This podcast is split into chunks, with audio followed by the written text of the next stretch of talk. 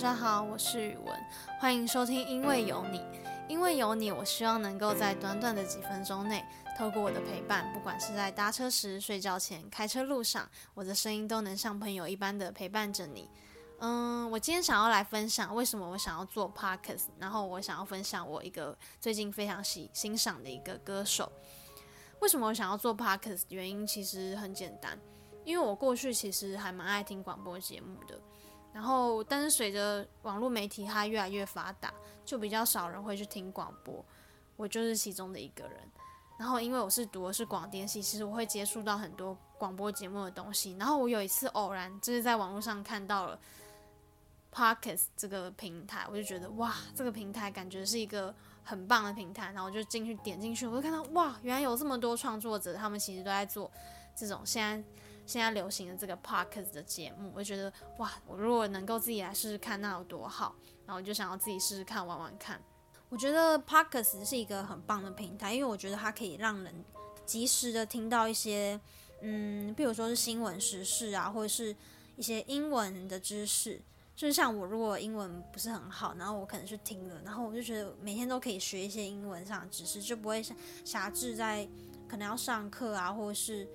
听一些比较艰涩难懂的英文，我觉得有一些 podcast 节目，他们是特别设定，就是给一些英文基础比较差的人去听，然后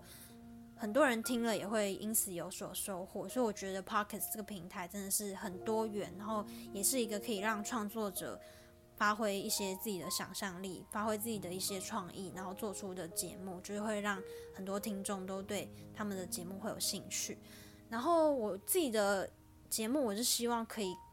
就是比较像谈话性，就是可能我跟听众们聊聊天啊，或是就是分享我最近的心情。然后我今天想要分享一个我非常欣赏的歌手，就是也虽然虽然我认识他，就是知道他没有很久，去了解他也没有很久，但是其实他陪陪伴了我度过一个非常挫折的时候吧。在我去年夏天的时候，然后有一次。我在节目上，然后我非常，我记得那一天我非常的难过，就也不知道为什么，可能有时候有时候大家可能不知道会不会有这种经验，就是心情会特别的荡荡下来。然后那时候我就在做节目的时候，我就想说，嗯，反正没事嘛，我就点开 KK Bus，就是在听音乐。然后那时候我就想说，反正我也没有设定我一定要听哪一种音乐，然后我就点开了排行榜，然后我就在听中文的排行榜，我就听到一首歌，然后我就点进去。它的名字叫《大风吹》，《大风吹》它里面的歌词，其实我有一句被打打动了，就是“亲爱的，别流泪，没有谁会亏欠谁，有快乐有心碎，我们都问心无愧。”当我在听这首歌的时候，我就觉得，嗯，这个歌手的嗓音，就是让我听到的时候会觉得是一个很温暖的嗓音。我也觉得他的歌词写的非非常贴近人，就是完全能够感受到，就是能够置身在里面。我就觉得这个音乐真的非常打动我，然后之后我就去了解了他，就是专辑里面里其他的首歌。之后我就在听了他的一些歌曲，然后其中印象一个也蛮深刻的，就是《迷之音》，就是他这张专辑的名名字。《迷之音》我们可能大家都会不知道是什么东西，就是不知道是什么声音。《迷之音》就是其实，在我们很多时候，我们其实内心里面都会有一些。杂讯吧，就是可能我们今天听到了一些不好的话，就是可能别人批评我们，或者是别人说我们说三道四，那个其实就是我们的迷之音。有的时候不好的迷之音会一直记在心里面，然后好的迷之音反而是我们会就是会好的好的事情我们反而会比较容易忘记，但是坏的事情是会记得很久。不知道大家会不会有这种经验？像我自己。在我国小时候，就是我有一次跟我的他算是我的朋友嘛，像就是同学，然后那时候我就是好像不知道做错什么事情，然后他就很大声的骂我，然后那时候我就很难过，就跑到我就跑到嗯教室后面都会有那种置物柜，就趴着在哭，然后我就哭的过程中呢，我就听到有人跟我说：“你这个肮脏的眼泪。”当时我听到这个声音。的时候，我是非常就是我觉得不知道为什么会听到这种声音，然后我就觉得好难过。我觉得为什么我会为什么会听到这种声音？然后其实这算是我人生当中一个蛮大的迷之音，在我的脑海中，就是我到现在都还记得，因为就是还蛮难过的。但是我觉得有的时候这些不好的迷之音其实是自己成长的一个动力，因为在我们成长的过程中，一定会有很多大大小小的声音，就是不好听的、好听的，我们都一定会听到。但是我们如何在这个声音里面去消化自己，把它转换成好的能量，我觉得这也是一个很蛮大的学问。然后我自己就去看了他过去的专访，他也提到说，他过去在演艺圈虽然已经很多年，但是他也有他不自信的时候，就没办法自己做自己的时候，就是以前在刚进去演艺圈，可能都要就是没办法做自己，就是没办法说出自己的心里话。但是在他出道了十二年之后，就是他在去年，他终于能够好好的做自己。就是他这张专辑其实在讲他自己一路以来从他终极系列的成长。所以我觉得我其实看到了一个很棒的榜样，就是我们是可以去学习的榜样。因为其实我过去因为经历过还蛮多大大小小的挫折，其实我心里面会觉得自己有时候会觉得自己很不好，就是看不起自己。但是其实我看过了他的经验之后，何况他是因为他又是演艺圈的人，他会更受到更多的瞩目，他会受到更多的。就是更多的言语去，不管是好的还是坏的，他一定听更多更多的话。但我们就是一般人，所以我们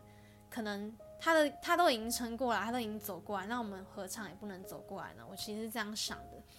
因为我觉得很多挫折其实是可以化成一个正能量，